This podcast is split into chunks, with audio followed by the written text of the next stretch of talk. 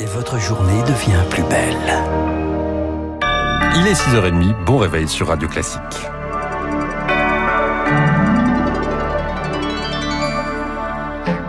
La matinale de Radio Classique avec Augustin Lefebvre. À la une de ce premier journal, l'examen de la réforme des retraites qui débute au Sénat, Charles. On va aller jusqu'au bout du texte. Tous le promettent. Majorité, opposition. L'examen débute à 14h30. La fin des débats, c'est le 12 mars, minuit. Une dizaine de jours pour passer en revue 4700 amendements, la plupart déposés par la gauche, mais la majorité de droite, les républicains, se savent en position de force et réclament avant tout un, chiffrage, un chiffrage précis. Bruno Rotaillot, reçu hier par Elisabeth Borne et le président du groupe LR au Sénat. J'ai demandé à la Première ministre, ça a été ma première phrase, c'est où en est-on? On fait une réforme, on va demander des efforts aux Français, oui ou non, ces efforts serviront-ils à quelque chose? La première des lignes rouges, nous voulons une réforme qui s'équilibre. Le point de départ de la réforme, c'est des déficits. Il ne faudrait pas que le point d'arrivée de la réforme, en 2030, ce soit encore des déficits. Parce que si la réforme ne s'équilibre pas en 2030, ça voudrait dire qu'on demande aux Français des efforts pour rien. J'ai demandé à la Première ministre, la première chose qu'elle doit nous transmettre, c'est un tableau de financement de cette réforme. Elle me l'a promis. J'espère que ça n'est pas une promesse électorale. Bruno Retailleau, euh, euh, au micro pardon de Lauriane Tout-le-Monde, il a donc le chiffrage de la réforme, mais aussi le coût annexe, celui qui ne pèse pas sur les comptes des régimes de retraite, sur celui de l'assurance chômage par exemple, car repousser l'âge de départ, c'est aussi augmenter le nombre de seniors sur le marché du travail, Chloé Juel. Oui, et donc augmenter également le nombre de chômeurs de 60 ans et plus, c'est mécanique et c'est l'UNEDIC qui fait le calcul. Le report à 64 ans, c'est 100 000 seniors supplémentaires au chômage. Pour faire ce calcul, l'UNEDIC s'est basé sur les conséquences chiffrées du recul de l'âge de départ à 62 ans en 2010. À l'époque déjà, c'est 100 000 chômeurs supplémentaires âgés de 60 ans et plus. Pas de chiffres précis en revanche sur le montant de la facture dans cette étude de l'UNEDIC. Il faut aller chercher du côté du ministère du Travail pour avoir une estimation. Cela coûterait à l'assurance chômage 1 milliard 300 millions d'euros sur un an. Une des solutions à ce problème, défendue notamment par les républicains et les centristes, le CDI senior. Une entreprise qui embauche un salarié de plus de 60 ans ne paiera pas de cotisation familiale sous certaines conditions. Aujourd'hui, avant la réforme, plus d'une personne âgée de 60 et 61 ans sur 4 est sans emploi. Les femmes sont les plus touchées et surtout celles qui sont peu diplômées et qui ont de faibles revenus. Les explications de Chloé Juel côté Assemblée nationale. On passe la journée sur les textes du groupe Horizon, le parti d'Édouard Philippe, allié de la majorité. Une proposition de loi étudiée sur des peines minimales pour les récidivistes contestés, y compris au sein de Renaissance. Vous connaissez la consigne, manger 5 fruits et légumes par jour. Le problème, c'est que la moitié est importée. Le gouvernement lance un plan de 200 millions d'euros pour 2023.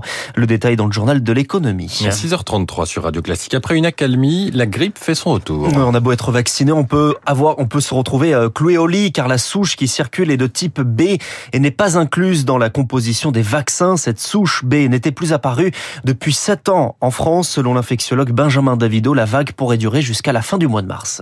Il y a deux types de grippe, un peu comme il y a différents variants, des grippes A, des grippes B. Les grippes A, c'est celles qui créent ces vagues épidémiques très fortes, hein, chaque saison, qu'on a l'habitude de voir. Ces grippes B créent ces petites euh, épidémies. Euh, et aujourd'hui, bien cette grippe B, elle a pris le dessus. Et en fait, elle trouve ce réservoir auprès des plus jeunes. Depuis la période de Covid, on avait été habitué à une longue lune de miel euh, du fait que ces anciens virus ne circulaient plus de par les gestes barrières, le port du masque. Ces virus d'avant, eh bien, reprennent le pas sur la saison de l'hiver. Bonne ou mauvaise nouvelle, en tout cas, c'est un fait. Benjamin David Aujean par Rémi Pfister. Il doit permettre aux jeunes de retrouver le sens de l'engagement, le service national obligatoire, promesse de campagne d'Emmanuel Macron. Pour le moment, c'est volontaire. Il pourrait devenir obligatoire sur le temps scolaire. Les syndicats en sont persuadés. Le gouvernement entretient le flou.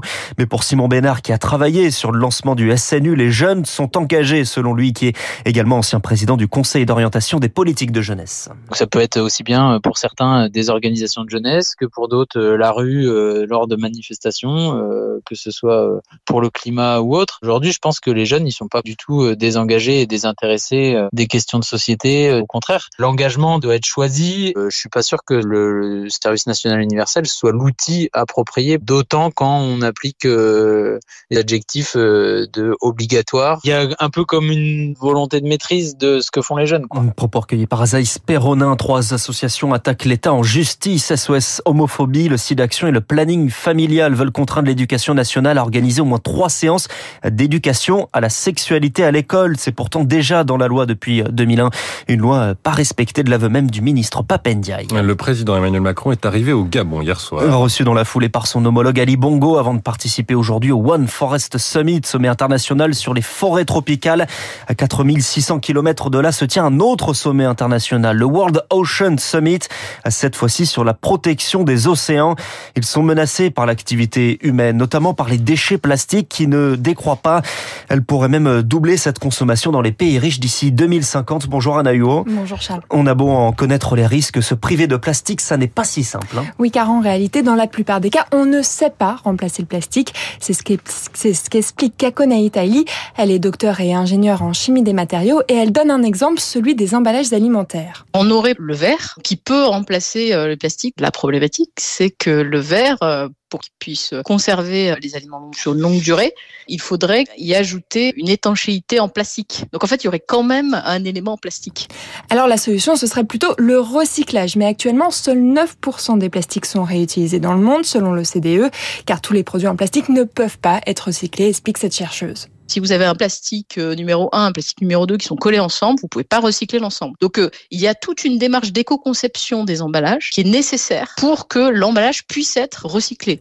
Alors pour réellement baisser notre quantité de plastique, il faudrait revenir à une consommation plus responsable. D'après Manon Richert, elle est membre de l'association Zero Waste France qui milite pour réduire nos déchets. La fin du plastique à usage unique, c'est aussi un changement de paradigme de l'usage unique vers le réemploi. En France, la loi anti-gaspillage entrée en vigueur il y a deux ans prévoit une sortie des emballages plastiques à usage unique d'ici 2040. Les explications d'Anna Huot et sur cette question climatique, mais aussi sur les crises financières, la pandémie, la gouvernance mondiale a échoué. C'est ce que dit ce matin le, le Premier ministre indien Narendra Modi à l'ouverture d'une réunion des ministres des Affaires étrangères du G20 à New Delhi. Charles, on termine ce journal avec du football, une surprise et une disparition. La surprise, c'est